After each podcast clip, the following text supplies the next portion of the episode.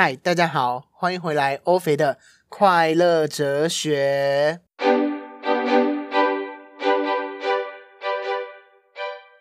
大家这一周过得好吗？今天这一集的开头呢，我想要先来分享一下我的心得。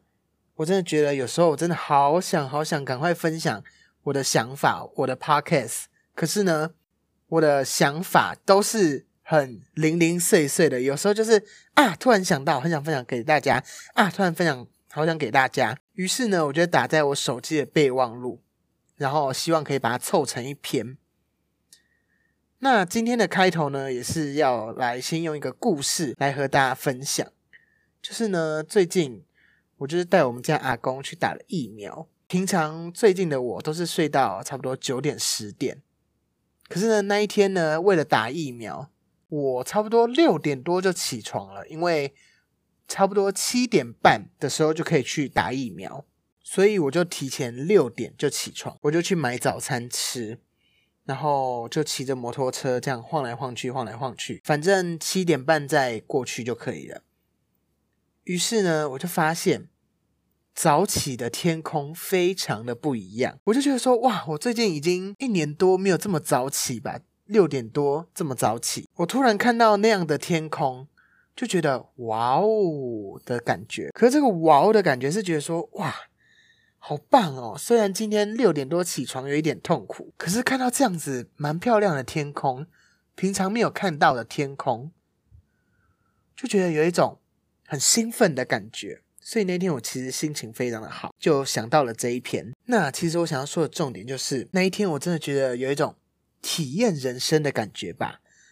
反思到说，哇，我第一集讲了体验人生，然后今天虽然没有到不情愿。可是也觉得说还不错的一天，去带阿公这么早起的打疫苗，我就觉得说哇，真的蛮快乐、蛮开心的，有一种体验人生的感觉。所以呢，其实今天的主题也就是反思，因为我觉得在我这个故事中，我觉得我们就是要常常的反思，告诉自己哇，其实人生有很多很棒的想法。其实我们在负面的时候，或者说我们在可能也没有特别怎么样的时候。我们再去想到这些想法的时候，其实就会觉得说，哇，其实很开心诶，其实还蛮快乐的。我觉得是这样。那我觉得啊，我最近遇到了一件事情，那那件事情我就不细说。我觉得是有关于忠诚和真诚的事情。那其实，在这一章中，我很喜欢一个歌手叫张悬，我就想起他曾经在一个演唱会，他说过。我们要当一个忠诚的人，不是讲错，对不起。我们要当一个真诚的人，而不是当一个忠诚的人。那很多人可能会觉得说，嗯，忠诚跟真诚差在哪里？那他就解释了，他就说，他的人生其实，他的爸爸妈妈、他的朋友、他的同学，其实教最多的都是教他真诚。在真诚这件事情，我觉得是。你真心的去对待一个人，你真心的想要为了他好，你真心是为了那个人好，或者说你真心的知道说什么事情是不能做的，什么事情是能做的，什么事情该挺，什么事情不该挺，我觉得这是真诚。那忠诚就是，比如说像张璇，他就举了一个例子，他说可能比如说今天。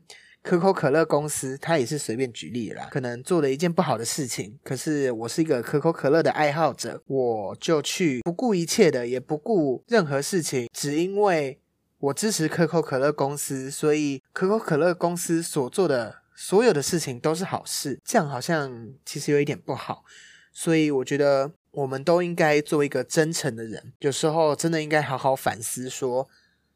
我们对待我们身边的人，到底是真诚还是忠诚而已？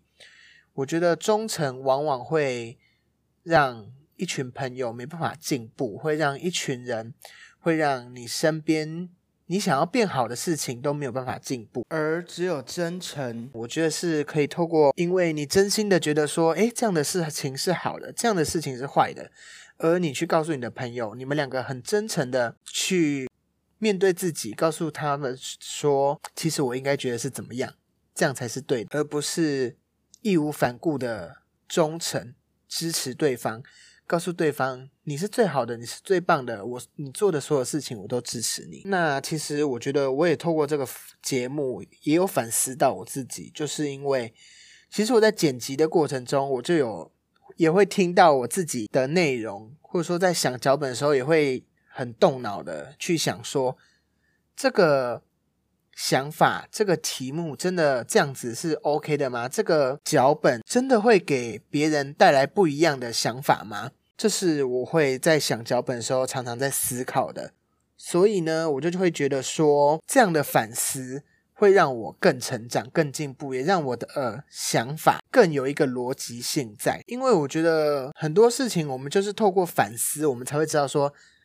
诶，这件事情是好的，这件事情是坏。那其实刚刚我有讲到那个张悬，我很喜欢的歌手，因为他其实也很有在关注社会议题，所以他其实就有说，像其实很多古圣先贤都告诉我们很多道理，我们其实那些道理我们也都知道，但我觉得真正要去实践的，应该是反思，透过反思来实践这些道理，透过反思去带到你的生活中。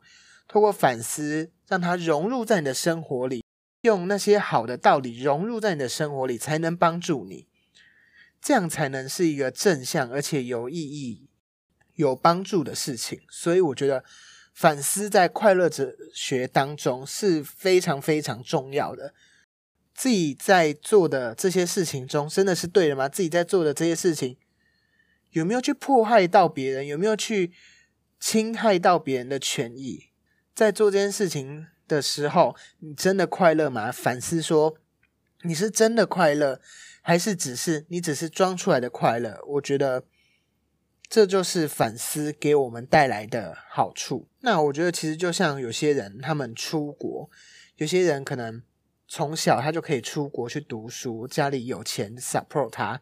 可是我觉得有些人，可能他的想法，我是觉得我比较不能理解啦。就是我觉得有些人出国。应该是我先说我的好了，在我的想法里面，我觉得如果能出国读书，我觉得应该是可以体验到说，哇，这个世界这么大，这个世界这么美好，这个世界有太多可能科学或者说我们一般人类没有办法理解的事情，我觉得是很厉害，我觉得很 amazing，很不可思议的。可是那些可能很早出国读书再回来台湾读书的人。他们就会瞧不起没办法出门读书、没办法出国读书的人，因为他觉得他去国外读书，他觉得他很厉害。可是我觉得这样的人其实很不 OK，因为我觉得你就是更应该要反思到说，哇，外国这么这么多，可能像我们台湾没有的教育，可能像不像我们台湾有什么什么东西，或者说国外有什么什么更厉害的。自然景观，国外有什么更棒的艺术、人文这样子的东西存在着？我觉得我们应该会体验到可能自己的渺小吧。可是我觉得有一些人可能自大过头了，他就会觉得去了国外，他就是比别人优越。我觉得这样子反而是没有很好。那我觉得其实也就是透过不断的反思，才会看到说。更很美好的东西，什么东西更美好？这个世界更美好，而不是就像当一个井底之蛙一样，你看到的只是你觉得你自己很厉害。可是如果现在是我，我看到的，我可能会觉得，哇，就是我们人真的是太渺小了，有真的太多东西我们看不完，我们学不完，我们见识不完。我觉得这才是一个比较好的想法啦。那其实我是觉得说反思，也就是有点像换位思考吧。我觉得我们可以站在很多不同的角度去看待我们各种我们生活中遇到的事情。比如说从 A 的角度，我们可能会看到，诶，他可能比较在乎钱，比较在乎利益。那 B 的角度，他比较在乎情这个角度。可能 C 他可能又在乎说。他两个都刚刚好就好，钱跟情他刚刚好就好。其实我觉得换位思考才可以去找到说，哎，其实你自己真正要的是什么？其实你想要的是什么？我觉得去找寻说，其实很多事情是没有一定的答案，只有你去反思，去透过很多不同的想法来去参观比较，才会发现说，其实我最想要的是这个。我觉得这也是反思很不错的一个道理的存在。而且我发现呢，有时候我们往往都可以给别人一个建议，可是我们却不能给自己建议。我在两三年前吧。好像就是因为朋友的感情观啊，感情的问题，其实国中生他们国高中生啦，就是很喜欢那个到处问来问去啊，到处说啊，我好难过，我好伤心，这这样子的感觉。那其实我就有想过一个想法，我就觉得说，那你有没有想过把你自己当朋友呢？你最好的朋友，跟他说你发生了什么问题，你觉得你最好的朋友会。以你最好的朋友这个建议，你会给他什么建议？把自己当成是一个局外人的概念，我觉得在这样子的时候，或许我们有时候最在意的点、最不可能放下的点、最不想放下的点，会不会其实都没什么了？因为等到你是局外人的时候，很多东西它其实都是身外之物，很多东西其实没有了也罢了。只是为什么我们要特意的去在乎说那些不好的事情，那些让你很挣扎的事情，好像那就只是一个我们放不下的执着。所以啊，我觉得反思这件事情真的是蛮重要的吧。时时刻刻的反思，我觉得不会让你造成一个很有压力的负担，搞不好还会让你成为一个更快乐的人，因为你懂得反思。你其实会更有智慧，而且我觉得，其实透过一些这样子的想法，透过这样子的回想反思，其实你就会知道说，什么是最适合你的，什么是你最想要的，你到底要的是什么？